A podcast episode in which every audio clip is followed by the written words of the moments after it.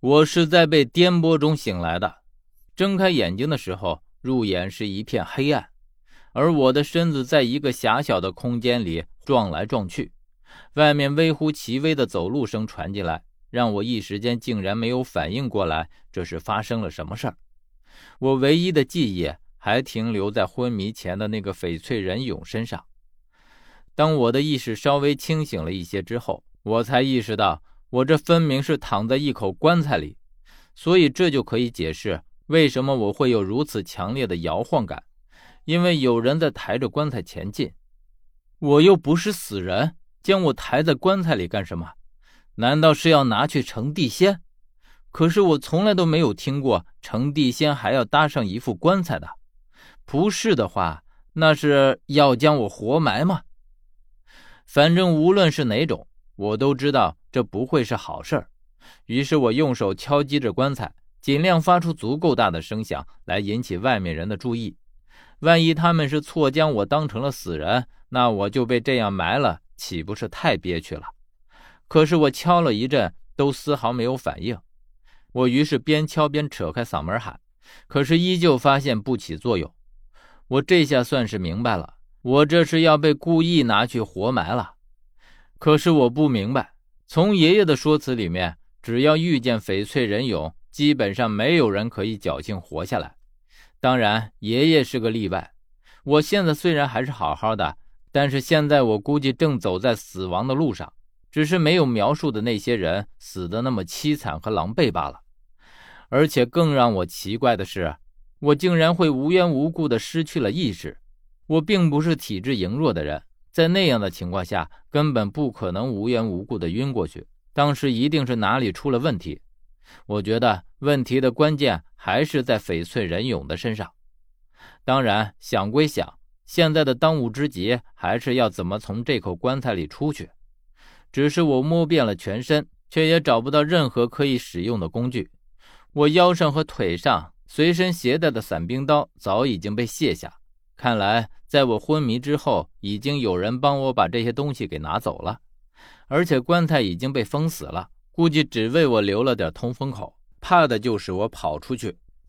所以之后很长的一段时间里，我都是处在一种颠簸的状态之中，而且面对这种颠簸，一时间竟然丝毫没有办法。我一直留意着外面的动静，除了偶尔能听到很轻微的脚步声之外，几乎听不到任何声音。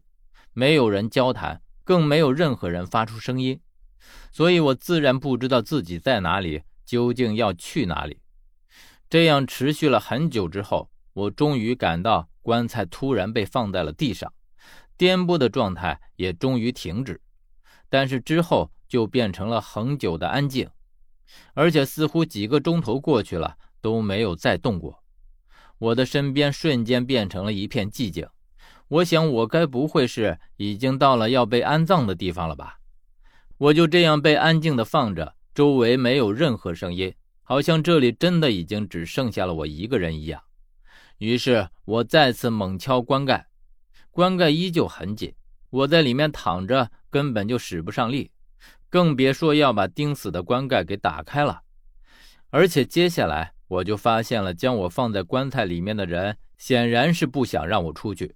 我剧烈的挣扎了一番之后，发现棺材里面的氧气变得不够用了，里面因为二氧化碳浓度的上升而变得异常沉闷。我只觉得心口一阵阵的发闷，竟然有一种马上就要窒息的感觉。我知道我的剧烈运动已经过多的消耗了里面的氧气，现在已经引起呼吸不畅了。唯一的方法就是停下来，停止如此剧烈的耗氧运动。无论这个人是谁，他的目的很简单，他希望我能在棺材里面安安静静的待着，不要做无谓的挣扎。